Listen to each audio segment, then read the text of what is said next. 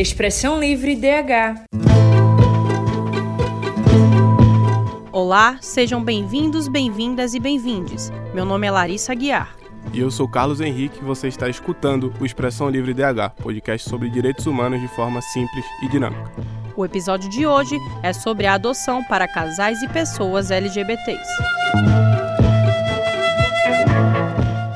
Direito à convivência familiar e à adoção de crianças e adolescentes por casais homoafetivos faz parte da Lei número 8069, em vigor desde 13 de junho de 1990. Em 2011, o STF reconheceu a união homoafetiva como núcleo familiar e desde 2015 o próprio Supremo Tribunal Federal permite que casais do mesmo sexo adotem essas crianças. Mas a batalha de casais homoafetivos é marcada por uma grande demora e diversas burocracias, além de ser um marco recente nesse mundo entre famílias. Pois é, apesar das mais diversas decisões por um fim facilitador, o Brasil ainda patina na aprovação de leis que afastem os obstáculos de adoção de crianças por casais LGBTQIA. Existem até advogados que militam no setor afirmando que o cenário político do país é desfavorável a qualquer avanço. Exatamente. O ex-ministro do STF, por exemplo, o advogado Aires Brito, dispara: época de muito sectarismo. Quando o assunto são as adversidades para aprovações de leis que facilitem o processo e assegurem direitos como esses à população LGBTQIA+. Isso, quem também traz uma fala conectada a essa questão é a ex-juíza da Quarta Vara de Órfãos e Sucessões do Rio de Janeiro, e hoje desembargadora Andréa Pachá, quando ela diz que vivemos no momento de avanço do retrocesso. Sim, na situação, até finaliza, afirmando que quando falamos de adoção por casais homossexuais, falamos de mais direitos e não de menos direitos, porque justamente não se tira o direito de ninguém. Ao contrário disso, abrem-se mais direitos a mais uma parte da população. Para aprofundarmos mais no assunto, vamos conferir agora a matéria da repórter Larissa Guiar, que vai nos mostrar a realidade do processo de adoção. O processo de adoção no Brasil deve ser iniciado por meio de um pré-cadastro no Sistema Nacional de Adoção e Acolhimento, que é realizado de forma online. Depois desse pré-cadastro, a parte interessada deve procurar uma das varas da infância e juventude mais próxima da residência do interessado num fórum local. Neste momento, o interessado irá receber a listagem dos documentos necessários. O Ministério Público vai analisar essa documentação e, nesse momento, poderá solicitar outros documentos. Se essa documentação for aceita, os interessados serão avaliados por uma equipe multidisciplinar do próprio Poder Judiciário. O motivo é tentar entender o perfil e motivação dos interessados e se existe aptidão para a decisão que é tão importante. Vinícius Melo é advogado especializado em direito da família e explica como é a tramitação do processo. O processo de adoção deve ser iniciado por meio de um pré-cadastro no Sistema Nacional de Adoção e Acolhimento, que é realizado de forma online. Após esse pré-cadastro, a parte interessada deverá procurar uma das varas da infância e juventude mais próximas da residência do próprio interessado, no fórum local. Nesse momento, o interessado vai receber a listagem dos documentos necessários. O Ministério Público vai analisar essa documentação e, nesse momento, poderá solicitar outros documentos também. Se essa documentação for aprovada, os interessados serão avaliados por uma equipe multidisciplinar do próprio Poder Judiciário. O objetivo é tentar entender o perfil e motivações dos interessados e se existe aptidão para essa decisão que é tão importante. Durante esse processo, os candidatos à adoção recebem orientação jurídica para que possam estar por dentro da legislação. Os interessados serão inseridos no Sistema Nacional de Adoção e Acolhimento, através de um cadastro feito de forma virtual. O processo de adoção tem a individualidade e, em casos de casais homoafetivos, podem haver algum tipo de preconceito. Yuri Polanski é gestor hospitalar e conta como está sendo para ele o processo do cadastro. E aí nós sempre tivemos, sim, esse desejo de adotar. Na verdade, no início do nosso relacionamento, nós tínhamos desejo de adotar quatro. Tem até nomes. Francisco, Clara, Bernardo e Inês. Mas depois, quando a gente de fato casou e foi construir, né? Uma família, uma casa, enfim. a gente percebe que quatro crianças é muita criança, né? Então a gente não poderia. Mas é importantíssimo para nós essa vivência familiar, né? Então a gente tem desejo de ter pelo menos um ou dois, Francisco e Clara, enfim. E aí sempre foi um desejo, mas foi repensado a quantidade de filhos devido à realidade, né? E durante o processo nós fomos à vara, ligamos, fizemos contatos com o CRAS, com o CREA, com tudo para saber, porque na verdade a gente não conhecia a estrutura do processo.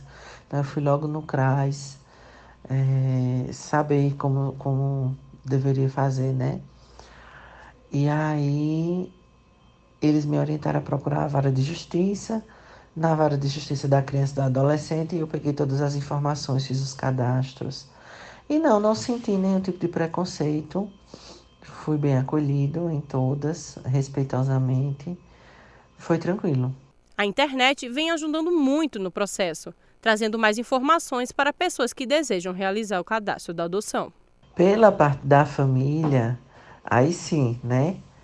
Os nossas, as nossas mães, ambos somos órfãos de pai, mas pela parte das nossas mães, todo mundo diz assim, tem juízo, criatura, não inventa não, menina, é responsabilidade, não sei o quê. Vocês gostam de viajar, de passear, de, de estar no mundo, de trabalhar. E aí sempre fica, não exatamente uma represália, né? Mas uma pontuação de que a responsabilidade de ter um filho é muito grande. Mas sim, obviamente, eu me acho completamente na condição de exercer o papel de pai. Não posso falar por ele, né? Mas por mim, eu tenho com certeza e tenho certeza e consciência clara de que contribuiria muito bem. Na verdade, até estou lendo um livro, Educação Não Violenta. Enfim, eu sempre estou cercado desse mundo, sigo muita gente nas redes sociais e acho que as redes sociais é um grande norteador, assim, hoje, né? De como essas, essa reconfiguração das famílias, seja famílias homoafetivas, é, entre espécies, enfim, são tantas configurações novas. Novas não, que na verdade sempre existiram, agora só ganharam nome, né? Mas sim, me sinto completamente apto para criar um filho e mais ainda para falar sobre isso, porque precisa ser falado, precisa ser anunciado, precisa ser visto. O processo de adoção tem seu trâmite e é assegurado por lei para casais e ou pessoas LGBTQIA+. Para realizar o pré-cadastro, Basta acessar o site cnj.juiz.br/sna. A reportagem é de Larissa Guiar para o Expressão Livre. Além de toda essa dificuldade no processo, muito se fala desse tempo de espera.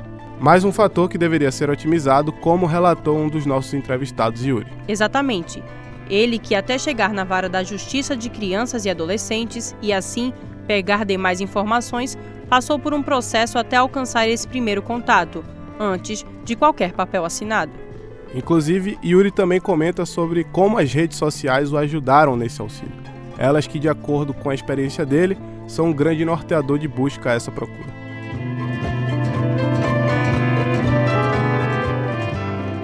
E para enriquecer ainda mais esse debate, vamos acompanhar agora a entrevista com o promotor de justiça Maxwell Vignoli, que, junto ao companheiro Felipe, realizou a adoção. Ele conta sobre o processo e as dificuldades enfrentadas em meio ao preconceito da sociedade. Vamos conversar agora com Maxwell Vignoli, promotor de justiça. Maxwell, muito obrigado por aceitar o convite. Como é que funcionou para você o processo de adoção? O processo de adoção nosso, ele foi um pouco diferente do que é a regra, porque nós já tínhamos uma convivência anterior com a criança. Ele é, uma, é ligado a uma família distante do meu esposo, que, portanto, já tínhamos vínculos. E no processo foi mais fácil é, é, estabelecer e nós não adentramos na lista de adotantes na regra que geralmente deve ser feita para adoção. Então, nós convivíamos com a criança, é, ele passou a conviver mais próximo da gente já quando estava na idade da infância, né, na primeira infância, E por isso nós resolvemos né, ajustar essa, essa estrutura, essa existência de um vínculo presente de paternidade entre nós para que ele fosse regulamentado pelo, é, pelo Estado. Certo. Qual foi a maior dificuldade que vocês encontraram durante esse processo? Por mais que vocês já tivessem conhecimento da criança, qual foi a dificuldade que vocês encontraram durante o processo de adoção? É, o processo de adoção nosso, como eu disse, ele refoge um pouco do que é a regra. E, portanto, nós não tivemos qualquer dificuldade. Nós, nós tivemos a, a, o atendimento perfeito do Poder Judiciário, no sentido de acolher. Eles não faziam qualquer distinção da nossa condição sexual, da nossa sexualidade e também não fizeram nenhuma abordagem que pudesse descaracterizar uma adoção como outra qualquer, né? Como outra situação. Sim. Como eu trabalhei muito como promotor da infância e juventude durante mais de 10 anos na minha vida, e naquela época não existia ainda uh, uma resolução tão, de, tão definida sobre a questão do direito LGBT, eh, naquela época era mais difícil existia uma necessidade de adoção, da adoção unilateral, se fosse um casal, só existia essa possibilidade, vamos dizer assim, porque não havia ainda o reconhecimento que teve das uniões homoafetivas, do casamento homoafetivo, que foi feito em 2011. A partir desse reconhecimento pelo Supremo Tribunal Federal, já foi mais fácil reconhecer e não ter nenhuma distinção é, no que se refere a um casal heterossexual para um casal homossexual. Entendo. É, como você ressaltou que não houve nenhuma discriminação durante esse processo, né? É algo que deixa a gente bastante feliz, porque a gente sabe que essas lutas elas existem e que durante esses processos elas às vezes se evidenciam muito mais, né? Quando você e o seu companheiro se conheceram, já era um desejo de adotar ou como é que esse desejo surgiu? Não, não era um desejo de adoção, não havia um planejamento nesse sentido ele surge a partir do momento em que nós é, começamos a perceber a necessidade junto da criança, porque ele começou, a criança passou a viver conosco, passou a conviver mais conosco, e por isso os vínculos são criados imediatamente que haja essa situação. Né? É muito rápido e é muito, um vínculo muito forte, e nesse momento a gente não quer mais voltar atrás. Foi um, uma situação que se despontou de maneira muito, muito rápida. Hoje, por exemplo, de maneira muito é, nova, o Conselho Nacional do Ministério Público, que coordena e norteia a atuação dos promotores de justiça, proibiu qualquer ato discriminatório no que se refere à adoção, é através do, de uma resolução é, é, chamada Resolução do Conselho Nacional do Ministério Público, número 269. E nela, ele disciplina a proibição de qualquer tipo de manifestação discriminatória dos membros do Ministério Público no momento dos processos de habilitação de pretendentes à adoção de crianças e adolescentes, guarda e tutela por é, LGBTs de uma maneira geral. Por isso que hoje, se ao caso acontecer qualquer tipo de discriminação, o promotor de justiça, o membro do Ministério Público, estaria praticando uma, uma falta funcional descumprindo o que estabelece essa resolução do Conselho Nacional do Ministério Público. Quanto tempo durou para que, de fato, pela legislação, digamos assim, ele tenha sido adotado? Então, nós não temos um padrão. Na nossa adoção, a gente não pode considerar como um padrão a ser adotado pelas outras pessoas. Ela foi muito breve. A gente é, pediu, fez o um pedido judicial é, em no mês, eu acho que em um ano nós já estávamos com a adoção toda regularizada, porque era uma adoção direcionada sem passar pela lista da adoção. Mas por que não passamos? Já tínhamos convivência com a pessoa. No que se refere, quando a pessoa precisa passar por essa lista de adotantes e adotados, que é a regra, ela vai demorar bem mais do que esse tempo. Para vocês, enquanto pais adotantes, o que mudou depois que vocês tiveram uma criança presente na vida de vocês, assim, como casal, já que não era um desejo que vocês idealizavam antes no relacionamento, mas que surgiu a partir da convivência? Na nossa relação não mudou nada, nós continuamos é, bem, assim, não tem nenhum ajuste.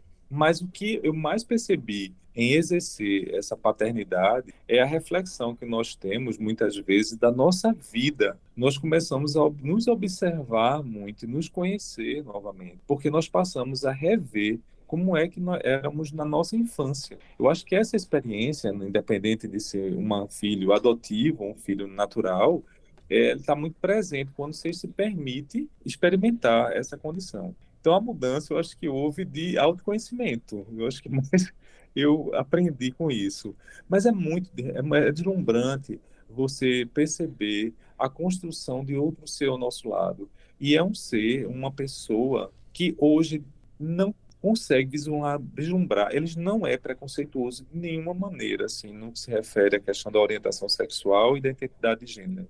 Ele compreende isso de maneira muito tranquila. Ele hoje já com 12 anos, que já começa a adentrar nessa adolescência, ele já tem essa compreensão e não faz qualquer tipo de é, restrição, de preconceito, de óbices. Então, eu acredito que uma adoção por casal LGBT proporciona a essa criança a condição de vivenciar uma vida, de vivenciar atitudes menos é, preconceituosas, de uma maneira geral. Me dá muita felicidade de saber que essa possibilidade traz felicidade para outras famílias, que são as famílias fora do tradicional, assim como a sociedade gosta de dizer, né? Como que para a família de vocês tanto sua como do seu companheiro, viram esse, essa adoção? É tão interessante essa pergunta, porque não é fácil para a família extensa, para nossa família ao redor, nossos parentes. Alguns acolhem de maneira muito rápida, outros com uma certa é, percepção de que nós estamos fazendo uma ajuda e vai ser temporária, e não é uma condição de filho. tem, ainda tem isso a gente lida com o preconceito, né, arraigado, essa LGBTfobia internalizada das pessoas com muita tranquilidade, cautela e compreensão. Nós sabemos que nós estamos num processo de transição e que não foi fácil. Em alguns momentos, algumas pessoas pensavam que nós estávamos fazendo uma assistência social, íamos ajudar e depois íamos devolver a criança é, melhor do que ela realmente se apresentou para nós. Ela não compreendia que ela tinha todos os vínculos que, se, que adivinham de uma questão de filiação. Ele, ele, tinha os vínculos afetivos, tinha os vínculos parentais, tem os vínculos patrimoniais, isso também parece, à vista de algumas pessoas, algo muito importante e que às vezes não é bem compreendido. Então, nós tivemos, por alguns, uma compreensão mais fácil, não houve uma expressão de ódio ou de rechaço, não houve isso, mas eu já escutei algumas falas, é, vou lhe dar uma fala assim, assim, assim, é bom porque vocês estão ajudando essa pobre criança. Não é isso, não é isso. Eu não, eu não tive essa movimentação. Eu tive um movimento mesmo ego, meu, egóico, mim. Meu, eu quero ser pai, Felipe quer ser pai, porque a gente quer construir uma família em que haja a possibilidade de transferir, de, de, de acompanhar um, uma formação de outra pessoa. Isso na nossa mente está muito bem, mas as outras pessoas falavam essas frases assim, que por trás tinha um pouco é, do preconceito em relação à adoção sobre nós. E aí muitas vezes eles diziam assim: é até bom, filho, porque você tem alguém para cuidar de você na velhice. É outra frase que a gente cria a expectativa de que nossos filhos vão ficar dependentes de nós e pelo contrário, eu quero que nosso filho ele possa estar independente. Eu espero nunca pedir essa troca no final da assim numa idade mais avançada. Eu queria uhum. saber em questão a se matricular no colégio e etc. A gente sabe que, a, como você falou, né, as crianças que são adotadas por casais LGBTs, elas passam a ter outra percepção das coisas e aí tem outras crianças que não têm isso porque já vêm de uma família preconceituosa. Como foi que o filho de vocês foi visto em colégio por ser filho de dois homens? É uma pergunta muito importante. A gente a gente falou, a gente pediu, a gente estava na, na, época da pandemia, no momento da adoção. Então a gente tinha uma dificuldade muito grande em manter um colégio que a gente não tinha uma referência, ele precisava estudar, né, porque era uma obrigação nossa. Ele já estava afastado, não só por conta da pandemia, mas por conta da não tinha contato com a escola por mais de um ano. Então ele estava com uma defasagem muito grande na questão do aprendizado e nós tínhamos que fazer alguma coisa. Nós colocamos uma aula online, professor é, particular, e também buscamos uma escola, naquele momento de dificuldade, né, todo mundo isolado, para que ela pudesse começar um trabalho online. E a, e a escola foi escolhida por nós a partir de uma escuta de algumas escolas na nossa, no, no entorno da nossa residência. e escolhemos a escola que mais tinha uma perspectiva inclusiva, que realmente não tinha nenhuma observação de que são dois casais. Elas chegaram a dizer, olha, é importante que a sua escolha seja feita por algum local e a gente está completamente aberto a essa, a essa, essa condição. É isso que está acontecendo. Porque aí ela está dizendo assim, nós temos três filhos de casais homoafetivos aqui. Isso também me, me tranquilizou, porque eu já tinha outra experiência, porque eu não queria ser o precursor disso. Eu, digo isso porque a gente é tão massacrado na nossa na, na vida que a gente tenta ter se, se resguardar assim um pouco de qualquer tipo de violência. E a, a escola foi acolhedora por demais nesse sentido. As famílias, que é um grupo reduzido, nós escolhemos uma escola que tivesse um grupo máximo de 15 crianças por sala de aula, ela começou online o atendimento dele, depois ele foi para a escola, e o que mais impressionou para nós, dada a inteligência dele, foi ele se adaptar como outro estudante, sem qualquer tipo de defasagem em relação aos outros, por sinal, até com um destaque em algumas matérias. Porque aí isso é intrínseco da, do ser humano, ele é realmente o filho, o pai coruja, ele é um filho inteligente. E ele, ele, ele também não sofreu esse impacto, porque ele se sente acolhido na escola.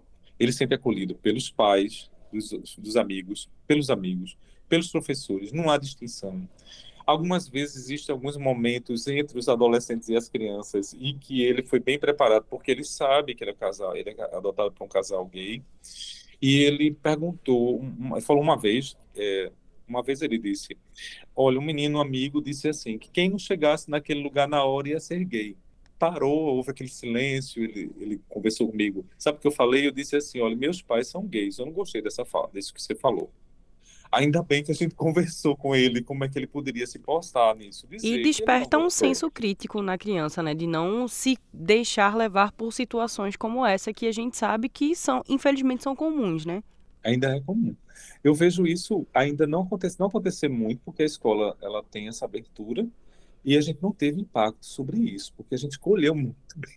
Assim, tentamos escolher o máximo possível de maneira a fazer. Agora, hoje a gente tem aquela história, ainda tem reunião da Dia das Mães, Dia dos Pais. Eu não acho isso tão legal. Eu já falei isso na escola, porque às vezes a gente não sabe como portar. E às vezes existe ainda alguns papéis de gêneros de gênero que precisa ser reconstruído, por exemplo, achar que no Dia das Mães sempre é uma coisa muito afetiva, amorosa, é a pessoa que é mais cuidadosa, e o pai é aquele provedor, aquela pessoa que estabelece limite, que é o duro, que realmente é um pai é, crítico. Não é assim. É um, um, ser humano crítico. Então, esses dois papéis de gênero, feminino e masculino, precisa ser redistribuído aí. E eu acho que não precisa ser de uma pessoa ou de outra. Esses Mas papéis, aí... eles são bem idealizados, né? Ah, porque tem que ter essa figura, bem romantizado isso, né? E aí quando hum. a gente parte para uma família que é vista como não tradicional, é que a gente acaba redesignando esses papéis, dizer assim, ó, não é dessa forma, não é assim que se faz mesmo. É, eu tenho, eu tenho assim, é, não feito nenhuma observação com relação à escola nesse sentido. Eles fazem os dois momentos. Eu acredito que poderia ser momentos da família, porque evitaria esse conflito até na mente da própria criança. A gente precisa o tempo inteiro, quando acontece o Dia das Mães ou o Dia dos Pais, conversar com ele e perguntar qual a impressão dele nesse sentido.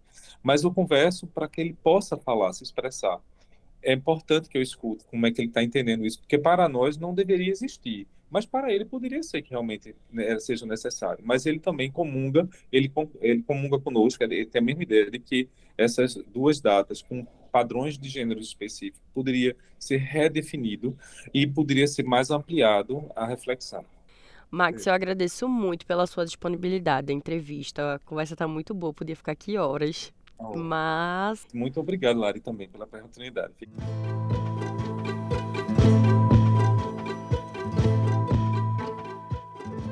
Larissa, acredito que um dos pontos principais dessa entrevista com Maxwell é a decisão do casal de dar mais um passo e assumir a responsabilidade da adoção. Realmente, é uma decisão importante, Carlos. Afinal de contas, filho é para a vida inteira.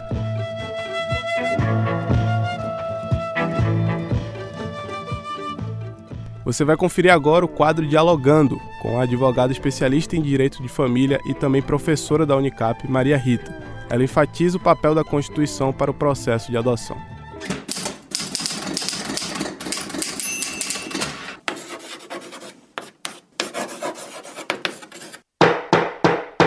Dialogando. Não há qualquer previsão legal diferenciada para adoção por pretendentes em razão de sua orientação sexual. E se assim houvesse, nós estaríamos diante de uma inconstitucionalidade, porque seria uma discriminação inaceitável. O cadastro ele é obrigatório para todas as pessoas, para aqueles que querem adotar sozinhos, para aqueles que querem adotar conjuntamente, aqueles que estiverem casados ou em união estável. É, e vai ser feito junto ao Sistema Nacional de Adoção. Né? Então, a partir daí, eles vão ser avaliados por uma equipe multidisciplinar e vão ser conduzidos a realizarem cursos. Né? São cursos organizados para a conscientização do sentido da adoção e sua irrevogabilidade. Uma vez aprovados, eles estarão aptos a adotar. Se existe na prática né, o exercício de algum preconceito em razão da orientação sexual nesta avaliação, isso deve ser denunciado, porque isso é, será igualmente inadmissível. Então, o sentido da habilitação para adoção é garantir o melhor interesse do adotando no seio da nova família. Isso deve ser aplicado a todos, indistintamente, tá? Homem, mulher, pessoas sozinhas ou casais, hétero ou homossexuais.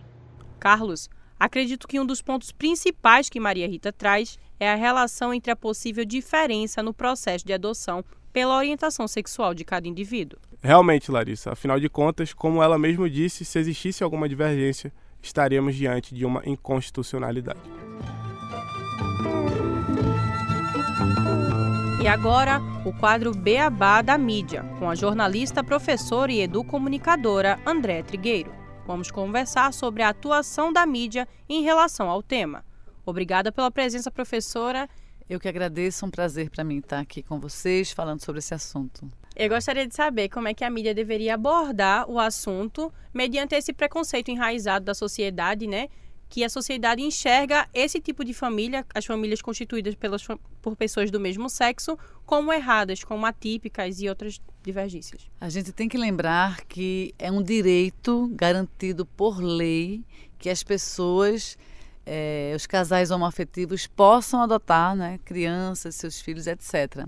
Também vale lembrar que tem muitas crianças na fila de espera pela adoção, principalmente as mais velhas, as crianças com algum tipo de deficiência, as crianças negras. Então a gente tem um quantitativo enorme de crianças e adolescentes esperando uma família para morar e essas famílias podem ser famílias homoafetivas de acordo com o que é legal no nosso país. Então, se, a, se, a, se o contexto é esse, a gente precisa mostrar isso para as pessoas, explicar isso para as pessoas e não emitir juízo de valor condenando os casais homoafetivos como se eles não fossem capazes de criar os filhos. E também é importante dizer que essas crianças, na grande maioria das vezes, foram abandonadas por pais héteros pais e mães numa família, entre aspas, convencional, normal, usualmente né, vista na sociedade. Então, acho que uma das primeiras coisas que a mídia faz de errado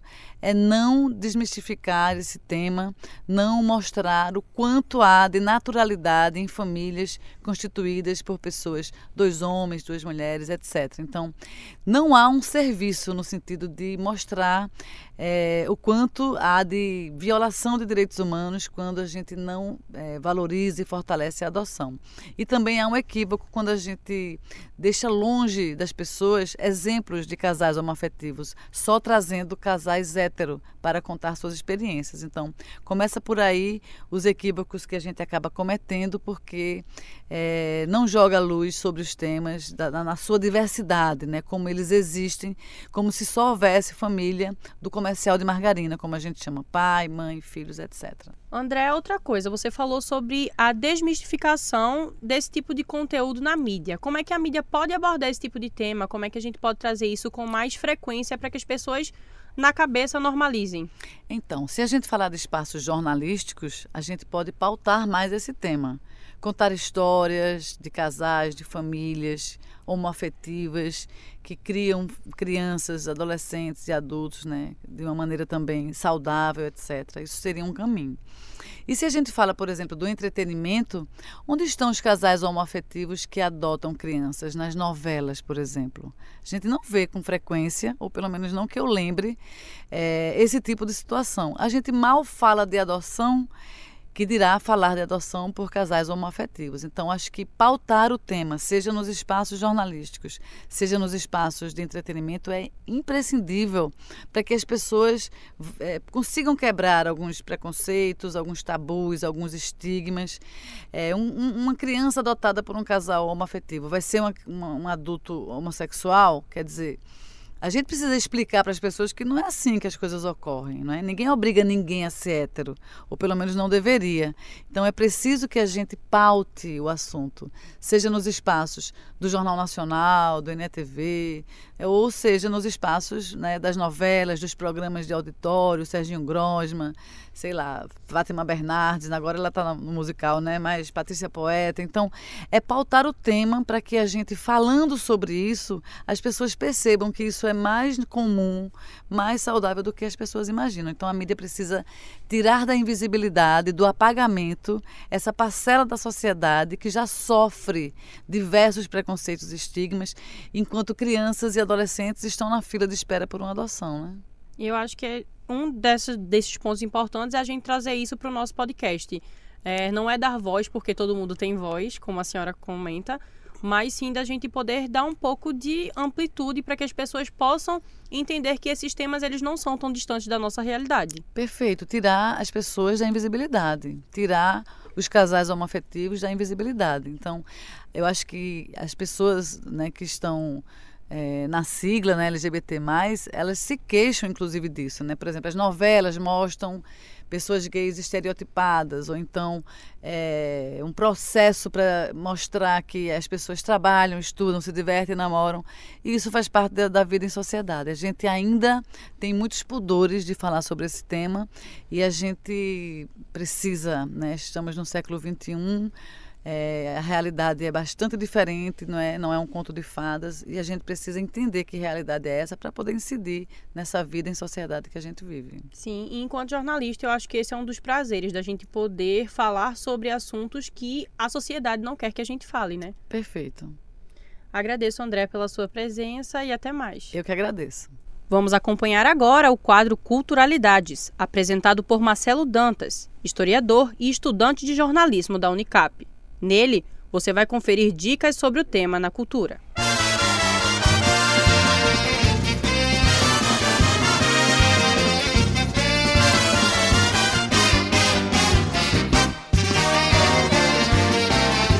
Culturalidades.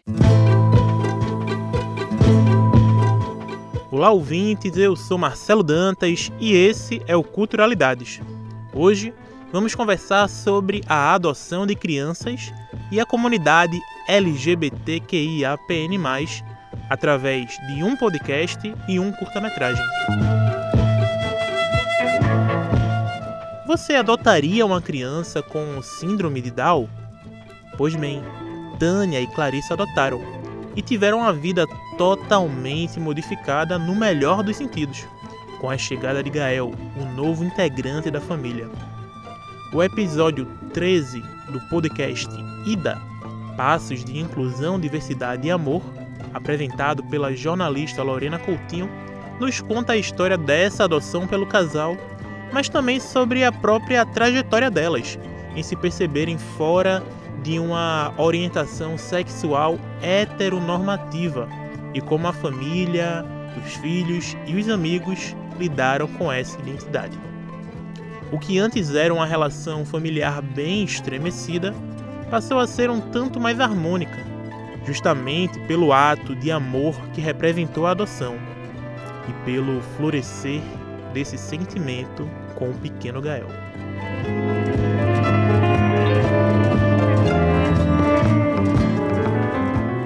Vencedor do prêmio Queer Palme do Festival de Cannes, o curta-metragem de 2018 o Órfão, dirigido por Carolina Markovics, nos oferece 15 minutos de uma sensibilidade aguçada sobre Jonatas, um garoto negro e gay interpretado por Cauã Alvarenga, que já foi adotado algumas vezes, mas sempre, sempre retornava ao lar de adoção. As famílias desistiam de Jonatas por ele não estar na caixinha menino hétero que adora jogar futebol. Como seria para essa criança ser adotada por um casal LGBTQIAPN+. Será que ele sofreria a mesma rejeição? Poderia, sem medo, ser quem de fato é? Pintar o cabelo de amarelo ou usar um batom vermelho seria um imperativo de ser adotado? O Órfão é o tipo de filme que nos bota para pensar, que nos traz muitas perguntas, muitas reflexões e que bom que ele faz isso. Acho que eu vou passar umas cinco semanas lá no máximo. Mas depois eu vou, vou voltar com tudo, vou voltar quebrando tudo. Eita Deus. Entendeu? Vou estar quebrando tudo. Vou chegar provocando todo mundo. Jonatas, me ouve. Jonatas. Espero que tenham gostado das sugestões. Salve a mídia sonora, salve o cinema, a arte salva. Além do processo de adoção fortalecer e unir o casal, dá um novo sentido, né? Pois a partir disso não vai ser mais apenas um casal, e sim uma família. E também por se tratar de adoção de uma criança atípica, agrega ainda mais experiências. Essa edição do programa Expressão Livre é uma ótima dica para quem deseja se aprofundar ainda mais nas causas sociais e contribuir com essa evolução de alguma forma. Os relatos sempre agregam o bate-papo e dessa vez o nível não foi diferente com as participações de quem vivencia ou já vivenciou tal processo.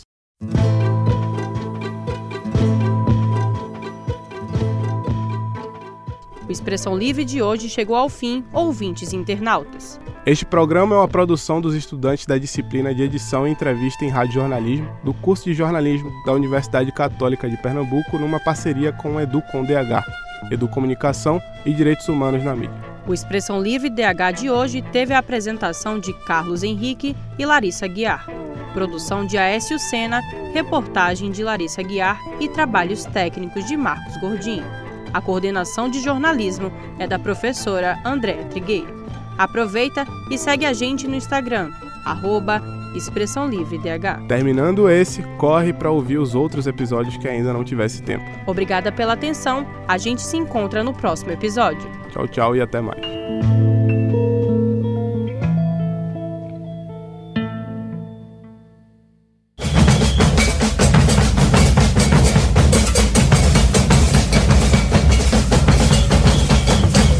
Expressão Livre DH